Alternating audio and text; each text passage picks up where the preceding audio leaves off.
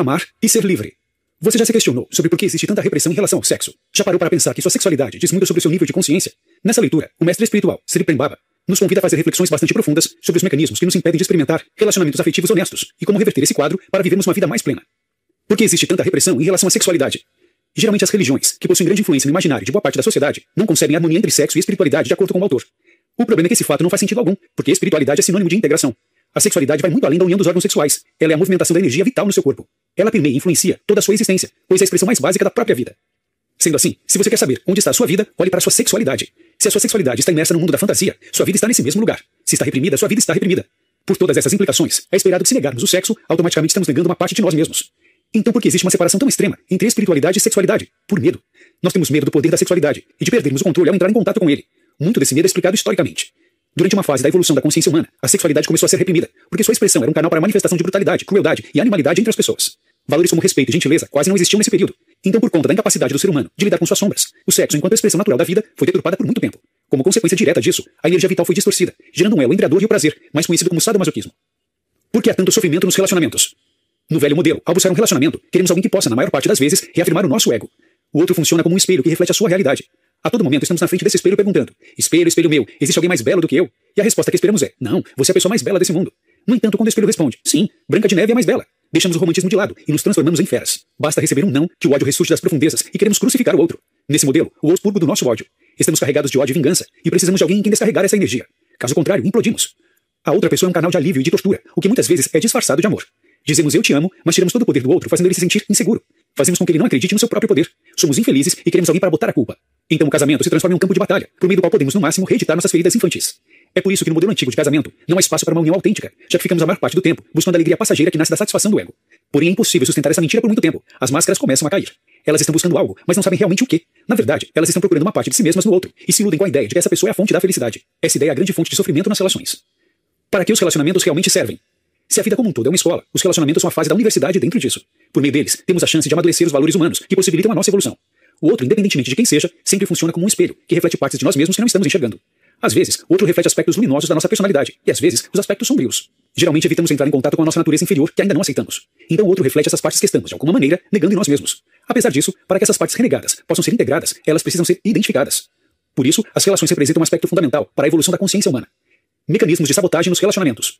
Existem diversas formas como nós mesmos prejudicamos nossos relacionamentos na visão do mestre espiritual. Algumas vezes são premissas equivocadas, outras comportamentos desalinhados com aquele propósito primordial dos relacionamentos.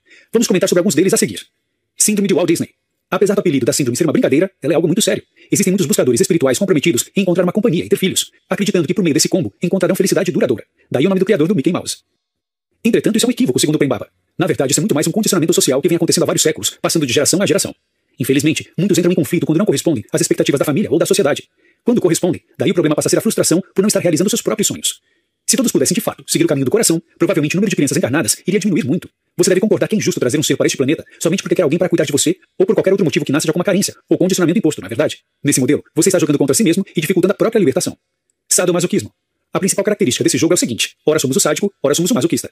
Estando no papel do sádico, agredimos o outro com o nosso falso poder e humilhamos o outro para dominá-lo. O agressivo age com posturas pseudo-independente do tipo: eu não preciso de você, tô nem aí, o meu jeito é sempre melhor, e variações. Com essa atitude, ele quer tacitamente criar uma dependência no outro. Já no papel de masoquistas, usamos a própria humilhação para ganhar poder. A estratégia é se vitimizar para evidenciar o quanto o outro é cruel e culpado pela nossa infelicidade. Nesse teatro, fingimos ser mais frágeis do que somos, nos afastando da responsabilidade de buscar a própria felicidade. Independente da estratégia ser ativa ou passiva, ambas visam a dominação. No fundo, o objetivo é ter nossas expectativas atendidas pelo outro, o que é um beco sem saída. Fantasias sexuais. Tome consciência das suas fantasias e tendências sexuais. Elas dão pistas muito claras de como ocorreu o bloqueio da energia vital, afirmou Baba. Como citado anteriormente, boa parte das angústias que vivemos tem base na repressão sexual. Essa repressão comumente se manifesta na forma das fantasias sexuais. Embora seja um tema delicado por abarcar muitos tabus e vergonhas, esse estudo é muito importante e tem o intuito de encontrar as soluções para problemas aparentemente não relacionados. Não importa se o problema é financeiro, profissional ou de saúde, a raiz pode sim estar nessa repressão. Como exemplo, um homem que o autor atendeu tinha fantasia de transar com duas mulheres ao mesmo tempo. Depois de fazerem as devidas investigações psicológicas, o que o rapaz queria no fundo era harmonizar os papéis das duas mulheres que o criaram, a mãe e a tia. Isso porque ele era disputado frequentemente por ambas e guardava certa culpa por essa confusão. As fantasias sexuais sempre revelam aspectos da consciência que ainda não foram de... Tendências sexuais. A compulsão por variedade, esfriamento do fogo erótico, isolamento e envolvimento imediato com alguém por atração inconsciente são mecanismos de sabotagem dos relacionamentos também. Vamos examinar cada um deles. Compulsão por variedade. Por conta da repressão sexual, muitas vezes não é possível se comprometer em um relacionamento monogâmico. Ocorre que a pessoa que foi muito reprimida tem curiosidade de conhecer aquilo que foi proibida de fazer. Com isso, a variedade sexual acaba sendo um alívio para ela. Então, se você se encontra nesse estágio, o melhor é não se comprometer até que esse ímpeto se dissolva. Se já estiver comprometido numa relação, a variedade pode aparecer pela sua vontade ou do seu parceiro de conhecer outras pessoas. Talvez vocês tenham curiosidade de ver se a grama do vizinho é mais verde mesmo. Quando isso acontece, o impulso de controlar o outro geralmente surge na expectativa de evitar um sofrimento maior. Acreditamos que não daremos conta de deixar a pessoa ir embora e somos tomados pelo medo da solidão. Então começamos a usar todo o nosso repertório para forçar o outro a nos amar, desejar e a querer estar conosco. Por isso é uma sabotagem, uma ilusão. Não podemos prender nenhuma pessoa. Se assim tentarmos, ela ficará com raiva de nós e provavelmente tentará se vingar pelo fato de não estar fazendo o que quer fazer. Assim estaremos criando no mínimo mais um sofrimento desnecessário para nós mesmos e para a pessoa envolvida. Deixe o outro realmente livre. Talvez ele faça a experiência que precisa fazer e volte. Se há amor, ele vai voltar. Obviamente, estaremos correndo risco, isso faz parte da vida. É possível que ele esteja ainda muito distante de ter qualquer insight a respeito do amor e a vida o leve para longe e não volte. Assim a vida segue. O mais importante do processo é ver as belezas e as misérias do outro sem fechar o coração. Isso não deve ser razão para deixar de amá-lo. No mais profundo, você está colhendo partes em você que antes também não amava. Esfriamento do fogo erótico. Paradoxalmente, outro obstáculo para a prosperidade dos relacionamentos é o casamento, mas especificamente o ideal criado ao redor do casamento e da família. Em vez de promover a união, o casamento tem sido um grande inimigo do amor, porque a força erótica e a curiosidade que nasce quando os amantes se encontram geralmente morre quando eles se casam. Isso acontece porque realizamos a nossa fantasia de ser o único e eterno proprietário do outro. Em outras palavras, a brincadeira perde a graça. Eros é a paixão, ela vive do mistério, do desvendamento constante da alma. A obrigação, a rotina da convivência diária e a acomodação acabam justamente Nesse contexto, passamos a acreditar que não há mais nada a ser desvendado. Assim perdemos o interesse e, consequentemente, a motivação de nos descobrirmos por meio do parceiro. Normalmente isso acontece porque a relação esbarra em algum ponto que ativa a vergonha, a mágoa ou o ressentimento. Em mais detalhes, quando se chega em um ponto que pede a revelação de algum aspecto sombrio da nossa personalidade que não queremos mostrar a ninguém, nem a nós mesmos. Assim o canal da revelação se fecha. Portanto, se não estamos dispostos a lidar com a sombra, Eros vai se recolher. Lidar com a sombra significa não ter medo de se revelar, de nos mostrarmos para o outro. A principal desculpa usada para não realizar a integração da sombra geralmente é a mágoa e o ressentimento. Tomados por esses sentimentos, nos fechamos e perdemos a admiração pelo outro. Assim, aos poucos, Eros morre de fome e nós acabamos indo procurar outra pessoa ou ficamos com a mesma, esperando a morte chegar. Pessoas celibatárias espiritualizadas. Outra barreira para a vivência plena dos relacionamentos é a máscara da espiritualização. O pseudo-sereno, que veste essa máscara, se comporta como se estivesse acima dos outros e das coisas mundanas. Os relacionamentos surgem também nesse contexto para testar onde estamos na jornada. Isso acontece porque alguns aspectos da nossa personalidade, que precisam ser integrados, serão somente ativados por meio deles. Muitas vezes queremos nos dedicar mais às práticas espirituais e austeridades, mas a vida nos traz uma paixão ao invés disso. Está tudo bem. Ainda assim, essa experiência pode ser sentida. Fala, pessoal! Porque tomamos consciência das nossas limitações de consciência, apesar de termos um vislumbre de abertura do coração. O Prêmio, inclusive, cita um caso em que um buscador espiritual ficava inconformado de ter que voltar para o mundo depois de estar acessando algumas experiências de consciência mais expandida. Diante disso, o mestre espiritual recomendou que o rapaz fosse namorar. Mesmo contrariado, ele aceitou a sugestão e colocou em prática. Dentro do relacionamento, ele se deu conta de uma profunda raiva que estava enterrada no seu subconsciente. Ele justamente fugia de relacionamentos porque tinha o ímpeto de matar as pessoas por quem se apaixonava. Em suma, várias sombras podem estar disfarçadas pela máscara da mais profunda bondade e da mais elevada iluminação. O fato é que ninguém está livre da escola dos relacionamentos, porque todos se relacionam.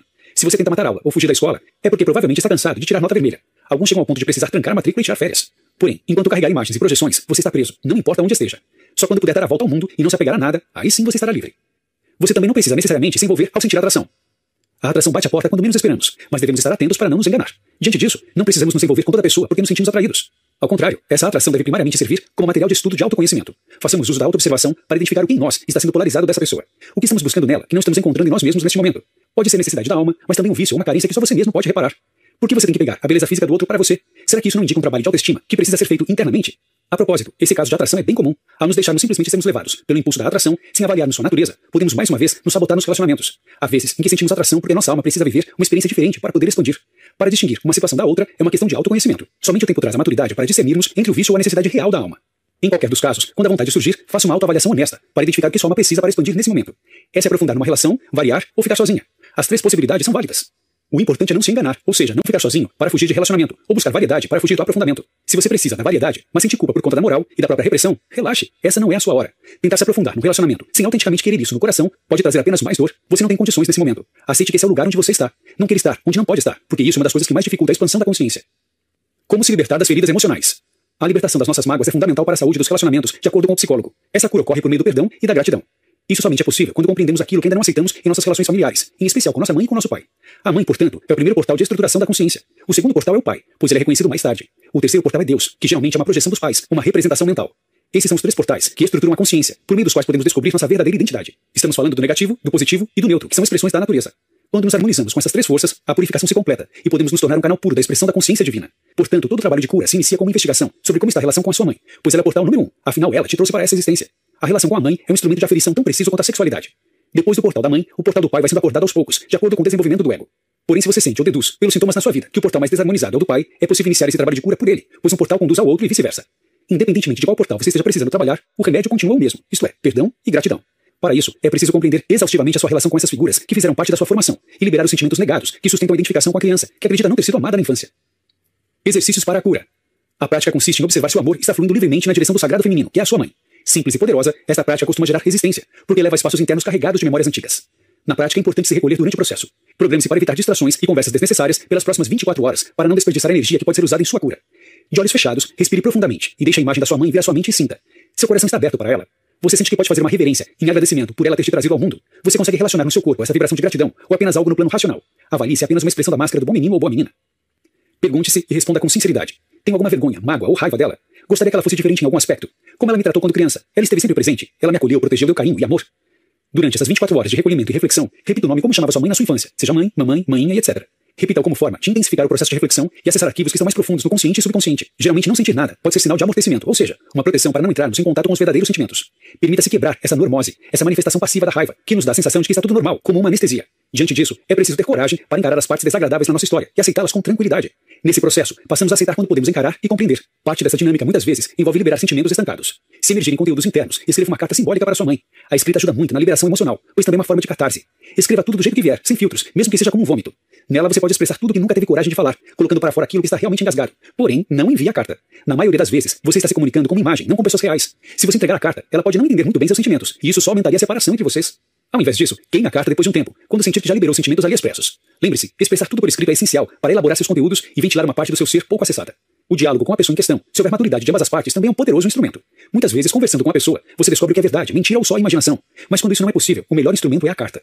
Por último, repita o processo com foco no seu pai no dia seguinte. Se acontecer de você focar no portal da mãe inicialmente e acabar abrindo o portal do pai ou vice-versa, está tudo bem. Se assim for, apenas troque o mantra para o pai e siga os mesmos passos.